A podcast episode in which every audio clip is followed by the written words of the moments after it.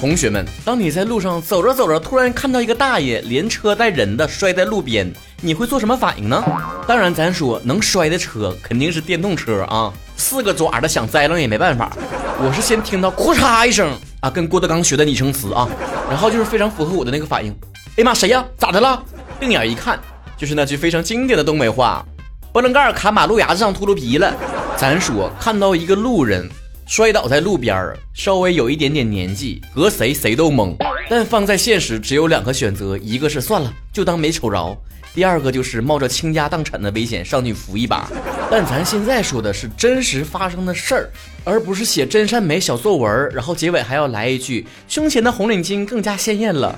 当时真实做法呢，就是站在旁边观察一下下，想说他能不能雇佣雇佣自己就爬起来了。我内心是给他一个 fighting 的，大爷，加油！站起来，你可以的。然而大爷并没有听到我内心的呼唤，在原地趴着，也没动静，也没声。这个时候，周围围观的人越来越多了。不过这些围观的人呢，都好像是直播间里面的观众，来了一批，又走了一批，又进来一批。我实在是没敢走，说实话，因为看他半天都没动，就很害怕他有什么生命危险。看他摔那一下吧，应该是皮外伤，但架不住万一因为他年纪大，出现什么其他的状况，咱也判断不了。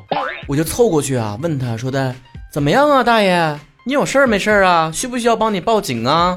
他也没有任何反应。这个时候我也不敢轻易碰他呀，就算他真有什么事儿，我也不会什么急救的措施啊，不懂啊。像我这种拉个肚子都能怀疑自己活不了几年的人，哪有什么医学常识啊？这个时候人群当中呢，又有一个大哥站出来了，也非常热心的询问怎么怎么样怎么样，你还好吗？给个反应，帮你叫救护车吗？估计啊，谁都得寻思一下，这打幺二零最后钱谁拿的问题。不过根据我们的观察，他应该是没有什么生命危险。接下来就是如何帮他的问题了。就在我们研究的时候呢，周围的人逐渐散去。你们都看过那个春晚小品，服不服吧？啥叫艺术来源于生活？那情节简直一模一样。纷纷掏出了手机，不知道是拍照还是录影，一边拍一边捣鼓。哎呀，这摔的老惨了。你这台词咋都剽窃人家小品的台词呢？有的拍的人还嫌我害事儿呢，拱就拱就拱到我前面去了。整个 VIP 摇滚区，那肢体语言仿佛在跟我说：“起开点儿，耽误我构图了。”拍完之后就消失在茫茫人海当中。但该说不说，这些离开的人可是比我善良多了，因为他们内心一定是非常乐观的，相信会有人管他的。当场我就自愧不如，只有我阴暗的恶意揣测。我不管，其他人能管吗？他怎么办？整个过程就像一个生存挑战一样。最后剩下四组人马，包括了我和刚刚录完六零九零电台的飘姐，还有前面提到那个大哥，剩下还有两个小姑娘。这阴阳整的挺平衡，一个小姑娘打了幺幺零，另外一个姑娘打了幺二零，剩下我们三个呢就雇那个大爷，专业团队整的分工还挺明确的。那大爷有点缓过来之后呢，就有反应了，问他要不要扶你起来啊？他就点点头。别管咋说，旁边录像的人呢，还是有一点作用的，起码给了我勇气。这不近距离的影像资料可以取证的吗？抬头看一眼，这摄像头都在呀。没事儿，上。但当我真正扶他的瞬间，我脑海中还是浮现出自己把房子都卖了，然后在大街上要饭的画面。大爷晕晕乎乎的，抬半天也费劲呢，不好抬呀。咱两个大小伙儿加一个飘姐，愣是抬半天没抬起来。但就在这个过程当中，我脑海中一直在想一些问题，比方说。要是真要饭了，我住哪儿呢？不行啊，我过不了心里这一关呢。我平时最看不起那种不劳而获的人，我总得干点啥呀。应该有一些厂子是那种包吃住的吧？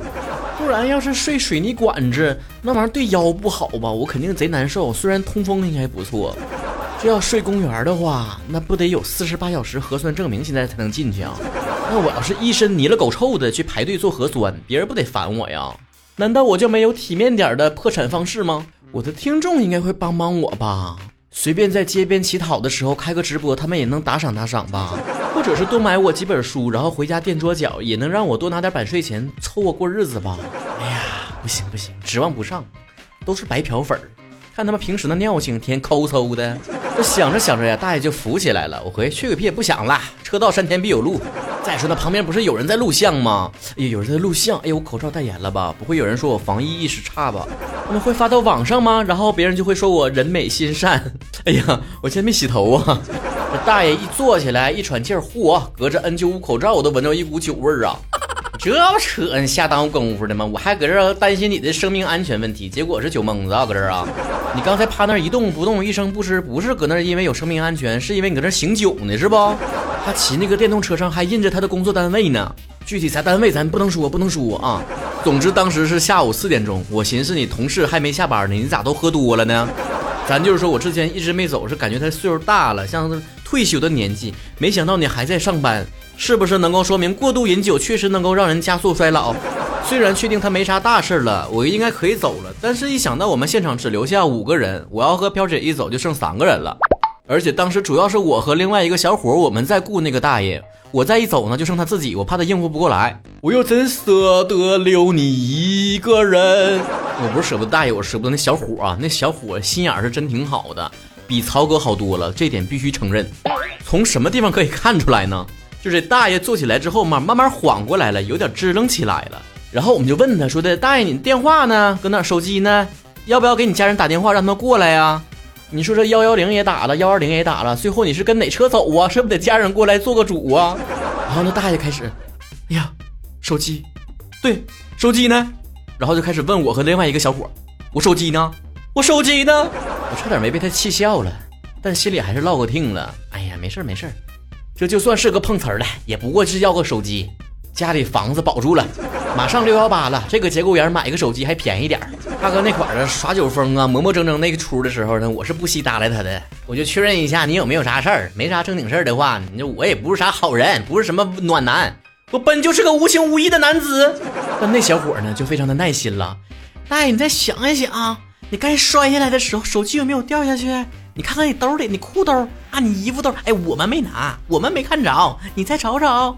等幺幺零幺二零来之前呢，他还吼了好几次：“你们过来呀，我换个姿势。”哎呀妈呀，听他那么理直气壮的语气，我差点说这。咱说你要真有点什么安危问题需要帮助，我肯定是愿意帮你的。但你要纯粹是脚坐麻了，那你自己换个脚就行了啊。好好说，我也愿意帮你，整的我好像突然间变成了封建家庭的下人。但那个小伙呢，还是非常热情的去帮他。哎，我抬腿，哎，帮你扶起来。哎，你这边你要不坐马路牙子上？怎么换个地方？实在看不过眼呢，我也搭把手。但主要是同情心从那大爷的同情变成了对那个小伙的同情。然后幺幺零和幺二零呢就同时过来了。留在现场，我们剩下的几个人相互之间握紧双手，彼此安慰。我们都是好人，对不对？我们都可以为彼此作证的，对不对？画面一度非常的感人，起码感动了我们自己。警察到现场之后呢，也发现他其实喝酒了。事情看起来呢非常简单和明朗，所以也没需要我们去配合去调查啥，直接就说你们可以走了。但是很感谢你们。于是我们几个也迅速的消失在人海当中，深藏功与名。这属于新概念版的做好事不留名，就是你没事就行了，不要有什么番外篇是最好的。我觉着有点讽刺的呢，其实不是有多少人愿意去伸出援手。毕竟每家每户的经济状况也不是很一样，而是现在做好事儿啊，这个提心吊胆这劲儿啊，我做坏事儿心跳都没这么快过。其实都能够看出来，大部分的人还是善良的，起码是不会讹人的，起码是不会反咬一口帮助他的人的。但就是那么几颗老鼠屎坏了一锅汤，这种信任的危机呢，让每个人遇到类似事情的时候呢，不是第一反应什么高尚的品质，什么助人为乐的精神，而是非常实际的权衡利弊。走的时候呢，飘姐也问我：“你现在有没有点后怕？”我说：“倒也还好吧。说实在的，很多人的想法都是多一事不如少一事。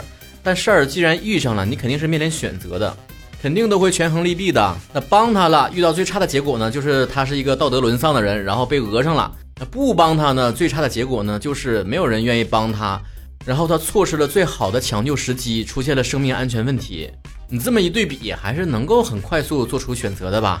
任何为难的决定，最后不过是两害相权取其轻。即便是冒了那么一点点就是被碰瓷儿的风险，但起码也好过见死不救的那种愧疚吧。再说那旁边不是有人录像了吗？咱有证据。哎，他们他们开没开美颜呢？拍我的时候啊？